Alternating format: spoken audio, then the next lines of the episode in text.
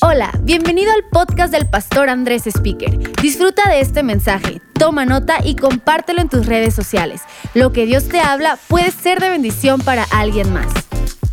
Qué increíble reunión estamos teniendo el día de hoy y la verdad es que a mí me encanta más vida en casa, más vida en línea, aunque los extraño y espero verlos pronto. La verdad es que estoy tan agradecido con Dios porque la iglesia sigue y avanza y estamos en medio de una serie que hemos llamado Lo Inesperado.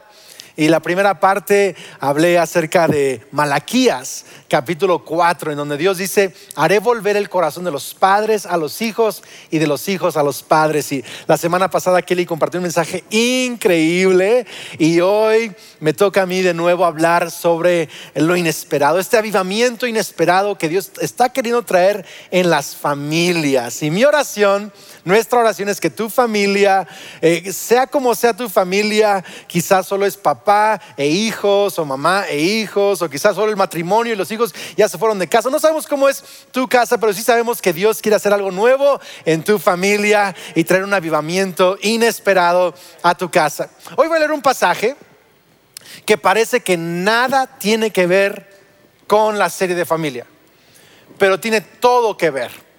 Y tiene todo que ver con el mensaje que hoy les voy a compartir, que, ahorita que escuchen el título van a ver. Pero bueno, 1 Timoteo capítulo 3, verso 1. 1 Timoteo capítulo 3, verso 1. Dice, la siguiente declaración es digna de confianza. Si alguno aspira a convertirse en líder de la iglesia, desea una posición honorable. Por esta razón, un líder de la iglesia debe ser un hombre que lleve una vida intachable, eh, hombre o mujer. Vemos también más adelante que eh, hay espacio para que mujeres y hombres sean líderes en la iglesia. Dice, una vida intachable, debe serle fiel a su esposa, si es mujer, a su esposo, debe tener control propio, vivir sabiamente, tener una buena reputación, con agrado debe recibir visitas y huéspedes en su casa y también debe tener la capacidad de enseñar no debe emborracharse ni ser violento. Debe ser amable, no debe buscar pleitos ni amar el dinero. Otra versión dice, no debe ser codicioso de ganancias deshonestas. No dice no debe ser próspero, dice no debe amar el dinero. Hay una diferencia. Hay gente pobre que ama el dinero, hay gente rica que ama el dinero y hay gente rica que no ama el dinero y gente pobre que no ama el dinero. Ahí dice no debe amar el dinero. Debe dirigir bien a su propia familia y que sus hijos lo respeten y lo obedezcan, pues si un hombre no puede dirigir a los de su propia casa, ¿cómo podrá cuidar de la iglesia de Dios? He titulado mi mensaje el día de hoy, El esposo que quiero para mi hija. El esposo que quiero para mi hija. No sé cuántos papás y mamás anhelan una buena esposa para sus hijos y un buen esposo para su hija o sus hijas. ¿Verdad que sí? O sea, esto anhelan. Eh, si tú eres como yo, yo oro por quién, con quién se va a casar mis hijos. Yo oro por sus futuros esposos, esposas. Yo oro por ellos. Cosas, y quiero, y, tengo, a veces, a veces tengo listas de qué es lo que quisiera ver en el esposo de mi, de mi hija Sofía. Mi hija Sofía tiene ocho años. Y no sé quién va a ser su esposo, pero ya estoy orando por ese cuate. lo amodio. No, este, estoy, estoy, orando por él y, eh, y yo tengo una lista ¿no? de cosas que me gustaría ver. Mamás tienen listas para, para, qué tipo de mujer quieren que sea esposa de su hijo. Y hay, las mamás hacen unas listas impresionantes, ¿eh? O sea, y no, y tiene que ser así, y tiene que ser así. Y a veces la mamá tiene la lista más grande ¿eh? que, que el mismo hijo o la hija, es impresionante. Pero yo creo que la mejor lista que hay para escogerle esposo o esposa a los hijos es la lista de primera de Timoteo 3. Eh, porque si es bueno para ser líder en la iglesia, es bueno para ser esposo de mi hija. si es bueno para ser líder en la iglesia, es, es, buena para ser esposa de mis hijos. Yo creo que esta es la mejor lista que hay. Lo increíble es que no habla de apariencias no habla de, qué tan rico es, habla del carácter. Habla de cosas increíbles en esta lista y me encanta. Y yo estoy orando esta lista de cualidades para el futuro esposo de mi hija Sofía. Quien sea que estés, donde sea que eh, eh, quizás tienes 8 o 9 años ahorita, ni, estás escuchando ese mensaje, pero yo estoy orando por Dios, a Dios, para que esas cualidades de ser fiel, de ser íntegro, de, ser amable, de ser hospitalario, de ser generoso, de todas las cosas, que esas cualidades Dios forme en el futuro de mi, de, mi en el futuro esposo de mi hija Sofía y también en, las en la futura esposa de Jared y la futura esposa de Lucas. Estoy dando esta lista por ellos y si tú eres papá o mamá o abuelo y oras por tus nietos, por favor usa esa lista para pedirle a Dios las cualidades del futuro cónyuge de uno de tus hijos. Pero sería injusto que solo orara para que Dios le diera un esposo a mi hija así, sin pedirle a Dios que haga a mi hija una mujer así. O sin pedirle a Dios que haga a mis hijos hombres así. ¿Por qué? Porque yo no solo quiero que Dios traiga a alguien así a mi familia, yo quiero que mi familia le ofrezca al mundo hombres y mujeres así. Quiero que mi casa le ofrezca al mundo los mejores líderes de esta generación. Es más, déjalo digo así, los líderes se hacen en casa. Los líderes se desarrollan en casa. ¿Sabes? A mí me gustaría que hubiera una escuela para formar a gente así. ¿A dónde los mando?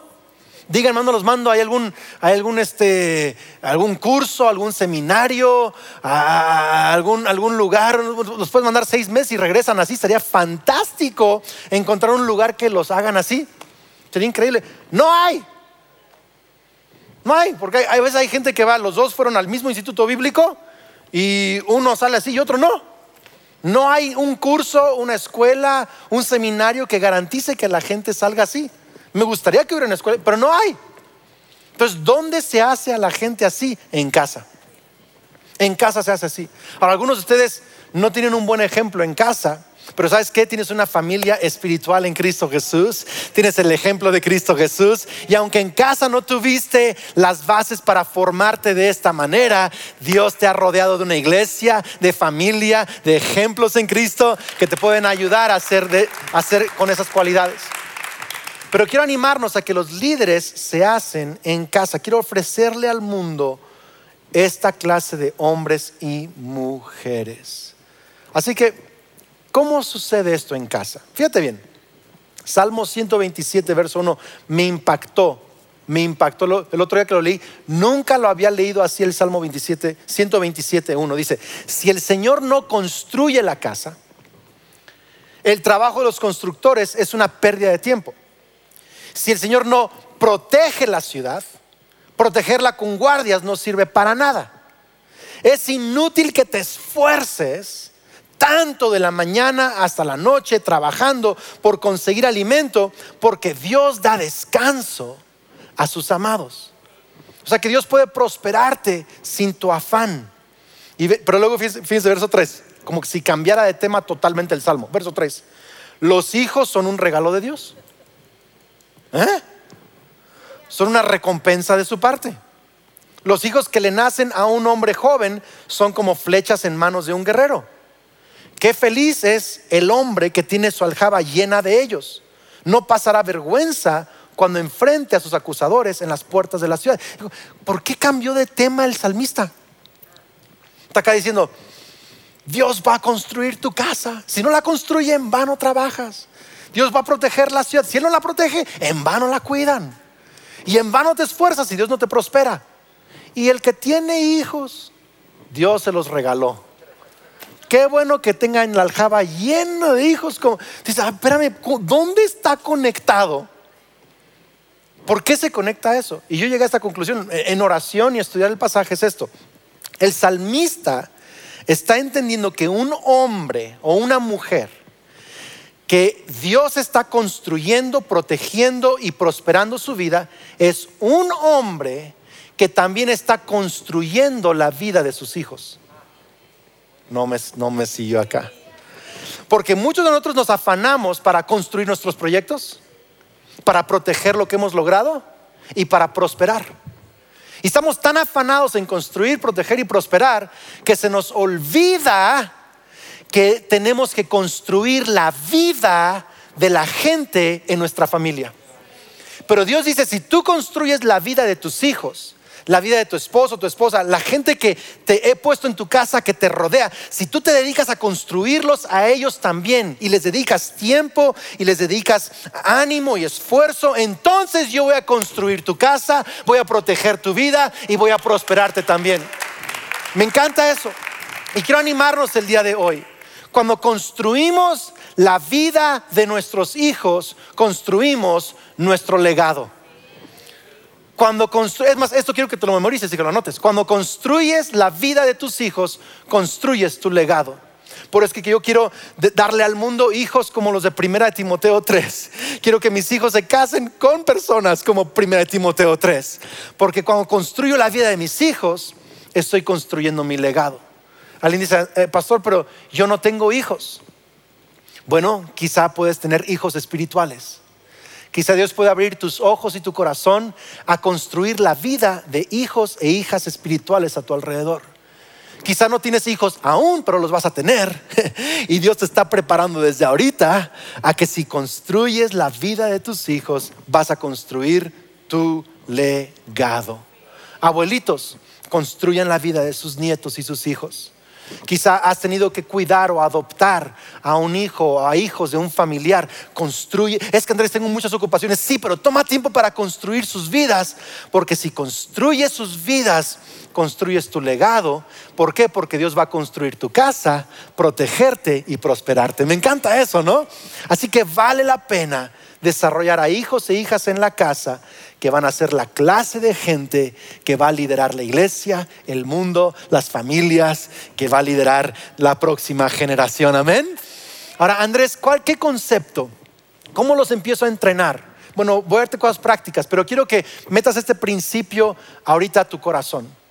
Es algo que a mí me ha impactado, es algo que me detiene. Este principio que voy a compartirte es algo que a mí me detiene, me frena de cometer tonterías. Este principio. Este principio es un principio que me inspira a tomar buenas decisiones. Me, anima a hacer ejercicio incluso. Me anima a leer mi Biblia. Me detiene de hacer tonterías. Es este principio. ¿Lo quieres saber o no? Ahí te va.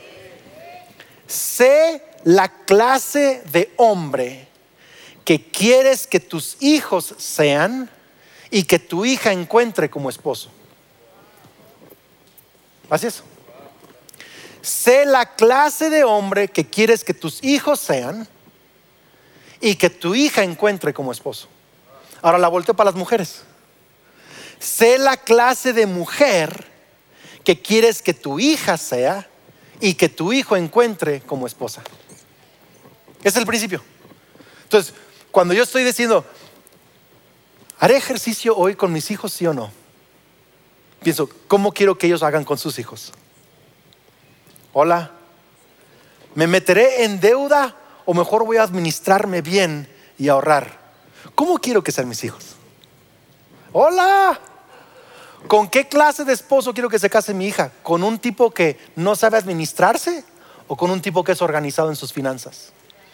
¿Con qué tipo de hombre quiero que mi hija se case? ¿Con un cuate que anda chiflándole a las chavas y mirando a todas las chicas a su alrededor? ¿O alguien que es íntegro en la manera en que mira a su esposa y a sus hijas y a, las mujeres? ¿Cómo, ¿Cómo, qué clase de hombre quiero ser? Porque eh, el ejemplo que yo le ponga a mi hija es el hombre con, el que, con el que ella se va a casar. ¿Tiene sentido esto? Ahora, por la gracia de Dios lo he dicho, quizá no tuviste un papá o una mamá ejemplar, pero por la gracia de Dios, Dios puede darte ejemplos y modelos para que tú puedas encontrar mejores esposo, un mejor esposo o mejor esposa de lo que viste en casa. Pero ahorita estoy hablando a los papás. Estoy hablando a las mamás. Mi ánimo es para ustedes que por favor digan, voy a ser la clase de hombre voy a ser la clase de mujer que va a darle un modelo a mis hijos o a mis hijas para su futuro en el nombre de Cristo Jesús. Amén, amén. Ahora hay tres cosas que yo he tenido que desarrollar que quiero compartir contigo para ser el hombre. Ahora, como dice el apóstol Pablo, no he llegado, no lo he alcanzado, no soy perfecto, pero me estiro hacia allá. Esto lo estoy buscando. Quiero ser esa clase de hombre. No, lo he alcanzado, pero quiero cada día me esfuerzo. Hay tres cosas en las que me esfuerzo para ser la clase de hombre que quiero que mi hija encuentre como esposo y que mis hijos eh, sean como, como este hombre. Tres cosas. Número uno, cree en tu identidad en Dios. Cree en tu identidad en Dios. Porque algunos leen ese pasaje de 1 Timoteo 3 y dicen, no, ya estuvo que yo nunca voy a hacer eso. O sea, ya me descalifiqué en, de, los 10, 5 no aplico yo. Ese no soy. Ni mi abuelito fue así, ni mi papá fue así, ni yo menos soy así. Eso nunca va a suceder. Pues sabes, la Biblia nos enseña algo en Romanos 8:11. Dice, el Espíritu de Dios, quien levantó a Jesús de los muertos, vive en ustedes. Y así como Dios levantó a Cristo de los muertos, Él dará vida a sus cuerpos mortales mediante el mismo Espíritu quien vive en ustedes. Tú tienes el potencial de vida de Cristo Jesús viviendo en ti. A lo mejor agarraste un modelo del abuelo, de papá, de la abuelita, de la mamá, y a lo mejor toda tu vida has hecho las cosas de cierta manera y lees esa lista y dice, yo no soy así. No, no, no eres así en la práctica, pero eres así en tu identidad. Eres así en el Espíritu de Dios. Eres así en el potencial que Dios ha puesto dentro de ti. Así eres. Y tienes que decir, yo fui creado para ser fiel a mi esposa. Fui creado para ser alguien que administra bien el dinero. Fui creado para amar a la gente que me rodea. Fui creado. Ese soy yo. A lo mejor ahorita no lo estoy viviendo así, pero tengo el potencial porque Cristo vive en mí. Esa es mi identidad. Tienes que creerte esa identidad. Es más, lo que tú crees que eres, llegarás a ser. Lo que tú crees que eres, llegarás a ser. Si tú crees que nunca vas a hacer eso, nunca lo vas a hacer. Pero si tú crees que eso es como Dios te ha hecho, vas a ver Quizá un día te va a ir más o menos, otro día muy bien, otro día no tan bien, pero cada día te vas a levantar con una fe nueva que dice, yo soy así. Yo soy así. En el nombre de Cristo Jesús, yo soy así. ¿Sabes qué? Una de las cosas que a mí me, me atormentaba de recién casado, en los primeros años de, de casado, me atormentaba ese pensamiento, es que mi abuelito, todos conocen la historia, papá de mi papá, eh, dejó a mi abuelita Leola cuando mi papá tenía 13 años. Entonces esto causó un trauma enorme en mi papá, en, mis tíos, eh, fue algo bien difícil para eh, la, gente que los amaba y fue bien complicado. Y mi abuelito era cristiano, mi abuelita también, y, la dejó. Y algo que me atormentaba a mí de, de, los primeros años de casado es, ¿y si yo le hago lo mismo a Kelly? ¿Y qué ejemplo le voy a dar a mis hijos y a mis nietos? Y yo no quiero fracasar así. Y, yo no, y, el, enemigo me quería recordar una y otra vez, es de familia. Así es, así son ustedes. Así el enemigo me lo decía. Y yo sentí que Dios empezó a sanar mi identidad y me empezó a decir, Andrés, no importa qué hizo o no hizo tu abuelo, yo estoy haciendo algo nuevo en ti. No tienes por qué ser como tu abuelo, tú puedes ser como mi hijo Cristo Jesús. Y sabes, es como que de pronto algo nuevo empezó a suceder en mí, donde no, eso fue algo que Él hizo, pero yo soy una nueva criatura en Cristo Jesús. Tengo el Espíritu de Cristo, el potencial de Cristo, la vida de Cristo, la sabiduría, el amor, la gracia, la buena administración de Cristo. Esa es mi identidad, es mi identidad. Tienes que creerlo, tienes que creerlo. ¿Qué mentiras estás creyendo hoy del enemigo? ¿Qué identidad del enemigo te está hablando que tú eres y te está aplastando tu futuro? Hoy es día que creas que tu identidad está en Dios. Número dos, número dos, camina hacia los ideales de Dios. Camina hacia los ideales de Dios. Colosenses 3.1 dice, ya que han sido resucitados a una vida nueva con Cristo, pongan la mira en las verdades del cielo. Pongan, ahí, pongan la meta y pongan la mira. Ahí lo voy a pegar. donde Cristo está sentado en el lugar de honor, a la derecha de Dios. Piensen, dice, piensen en las cosas del cielo y no en las de la tierra. Y quiero animar a, los, que están casados, los que están solteros, los que llevan mucho de casados, los que piensan casarse algún día, los que no saben qué onda. Yo quiero pedirles, por favor, pongan la mirada en los ideales del cielo y caminen hacia esos ideales. Y quiero decirte tres, cuatro cosas de esto. Número uno, no busques los ideales del mundo. No los busques. El ideal del mundo es que te cases con alguien que tiene cierta, eh, no sé, cierto cuerpo, cierta fama, cierta reputación, cierto esto, cierto el otro. Hay un montón de ideales. Y la familia ideal en el mundo hace esto y hace esto y hace esto. Yo quiero animarte a que tú pongas cuáles son los ideales de Dios. ¿Cuáles son los ideales de Dios? Segunda cosa que quiero decirte de esto es que no huyas de tus errores o de los errores de un familiar. De nuevo, camina hacia los ideales de Dios. ¿Por qué te digo esto? Porque alguien puede decir, alguien puede decir, yo no quiero ser como mi papá, no quiero ser como mi mamá, yo no quiero ser gritona como mi mamá. ¿Sabes cómo vas a ser? Gritona. Porque ¿en qué estás pensando? En no ser como eso. Entonces, caminar hacia los ideales de Dios no es huir de los errores de papá, es enfocarte en los ideales de Dios. ¿Tiene sentido esto o no?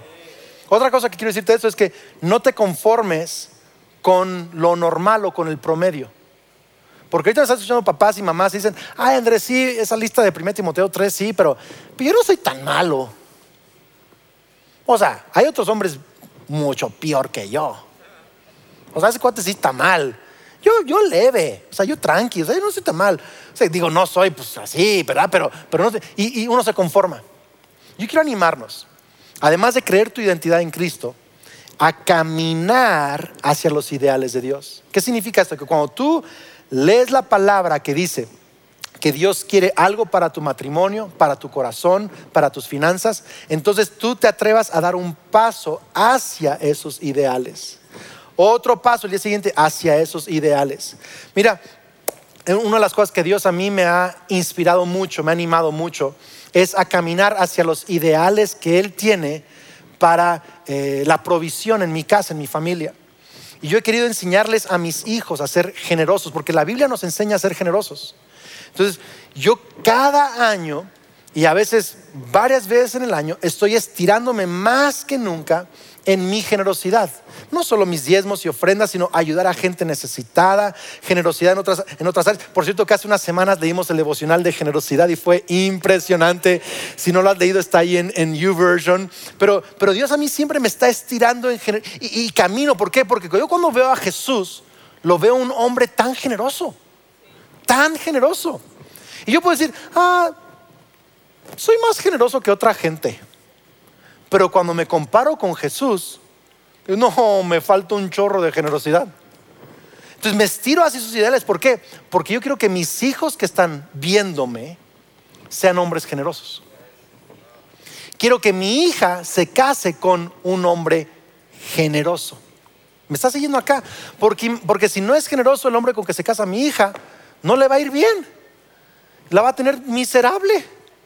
Yo quiero casar, yo quiero que mi yo quiero casar, no, yo quiero que mi hija se case con un hombre generoso. Por eso es que, aunque, aunque ya aprendí algo de generosidad, quiero estirarme más hacia el ideal de generosidad, porque quiero caminar y seguir avanzando en esa área, porque mis hijos me están siguiendo y porque mi hija me está viendo la clase de hombre que soy y quiero que ella escoja un hombre así.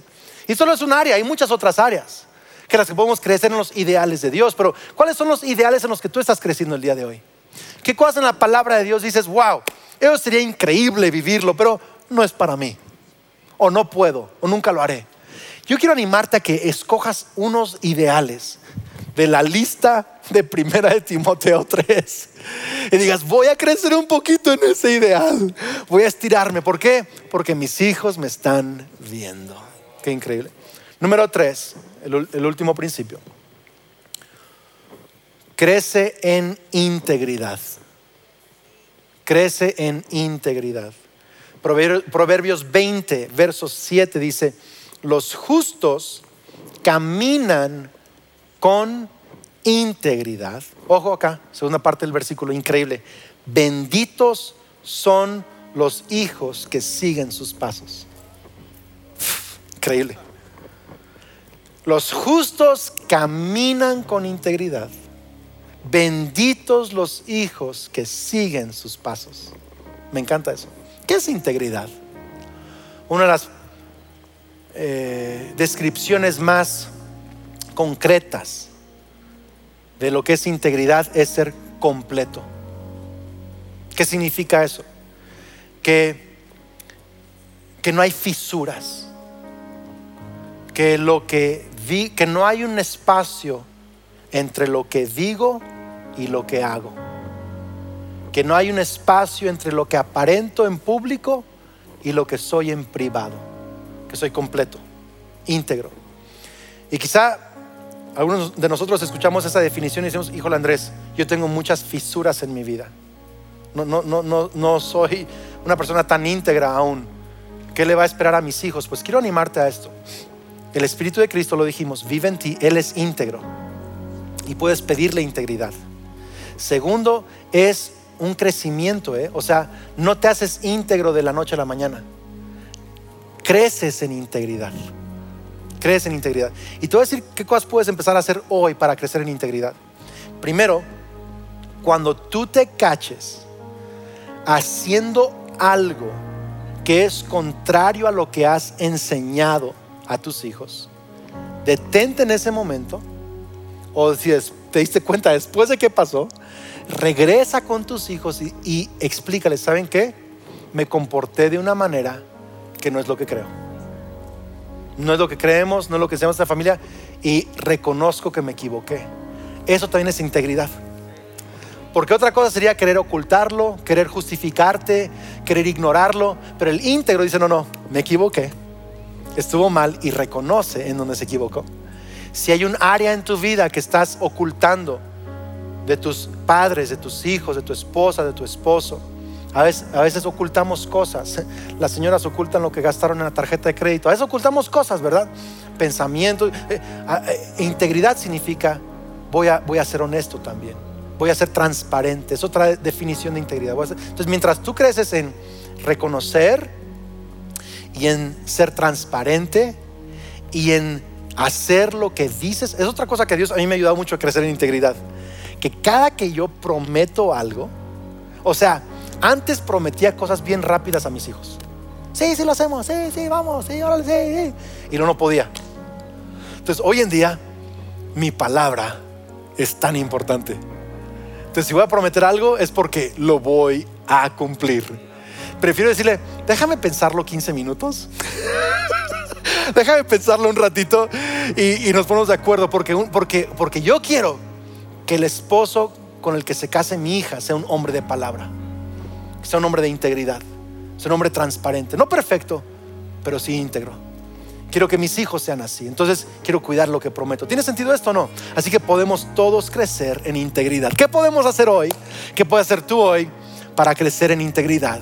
¿Qué área en tu vida te hace falta creer la identidad de Dios?